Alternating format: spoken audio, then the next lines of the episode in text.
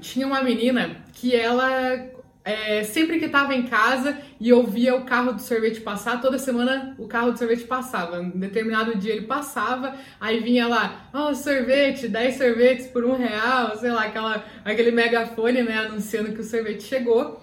Daí ela ia correndo para falar para a mãe dela: Mãe, posso comprar um sorvete? Me dá um dinheiro para eu comprar um sorvete? Daí a mãe dela falava: Ó, oh, não tenho, peça pro seu pai.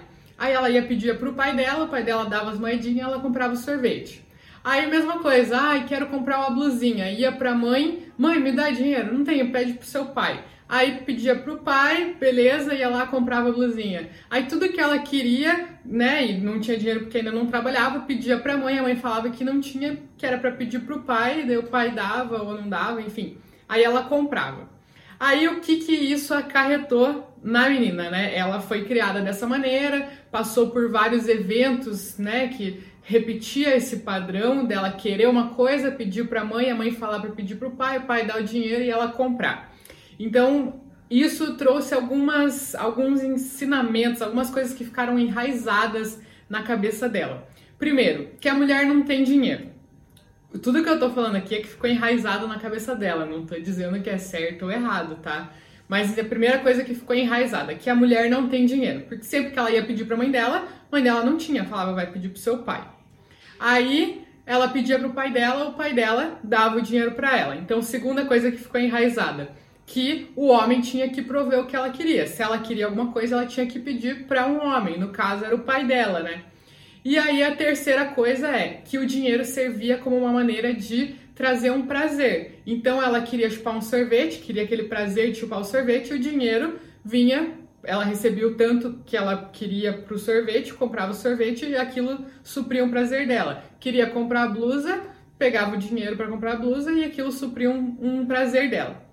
Aí quando ela cresceu, inconscientemente esses padrões ficaram enraizados na cabeça dela e isso foi o que ela tinha de conhecimento sobre o dinheiro. É o que ela sabia sobre dinheiro, que mulher não tinha dinheiro, que o homem provia dinheiro para a mulher e que o dinheiro servia para trazer prazeres imediatos para ela. E aí o que, que aconteceu? Ela casou com um homem e é, naturalmente ele acabou sendo provedor dela. Ela esperava que ele desse o dinheiro para ela, então ela pedia dinheiro. Aí já não era mais um sorvetinho, uma blusinha, já eram coisas mais caras, né? E aí ele ia provendo. Só que assim, se ele desse 100 reais para ela, ela gastava 100 reais. Se ele desse 200 reais para ela, ela ia lá e gastava 200 reais porque o dinheiro era para prover um prazer para ela. Então ela recebia o dinheiro e transformava aquilo num prazer. Só que, por outro lado, o marido dela foi criado de uma outra maneira. Ele não foi criado pela mesma mãe, nem pelo mesmo pai que ela. Então ele não tinha essa visão de que a mulher não tem dinheiro, ele não tinha essa visão de que o homem tem que prover dinheiro para a mulher, e muito menos não tinha a visão de que o dinheiro era uma fonte de prazer imediato. Pelo contrário, ele tinha a visão de que o dinheiro era uma forma de você é, ter liberdade. Então ele, ele é, valorizava muito mais guardar dinheiro, ter um montante para ter a liberdade de fazer o que ele quiser. Então ele não via como um prazer imediato de, ah, tô com dinheiro, então vou comprar uma coisa que me satisfaça. Ele tinha muito mais prazer é, prezava muito mais por guardar esse dinheiro para depois poder ter a liberdade que ele esperava. E por isso eles começaram a ter muitos, muitos, muitos conflitos no casamento deles. Esse era o maior dos problemas no casamento. Eles não brigavam por causa de filho, não brigavam por causa de, de família, não brigavam por causa de ciúmes, mas brigavam por causa de dinheiro. E por quê? Porque ele não conseguia entender que ela via o dinheiro como uma fonte de prazer imediato e ela não conseguia entender que ele via o dinheiro como uma forma de estabilidade, de segurança para uma liberdade futura. Então, cada vez que ele dava dinheiro para ela e ela gastava com prazer, ele sentia o quê? Que ela tá tirando a minha segurança de liberdade e tá gastando com uma coisa supérflua.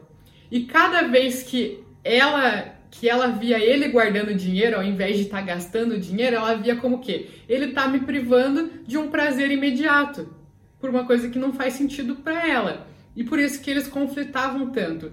Não porque não tinham dinheiro, eles tinham dinheiro. Só que o objetivo do dinheiro era diferente para eles. a função do dinheiro para cada um deles era diferente.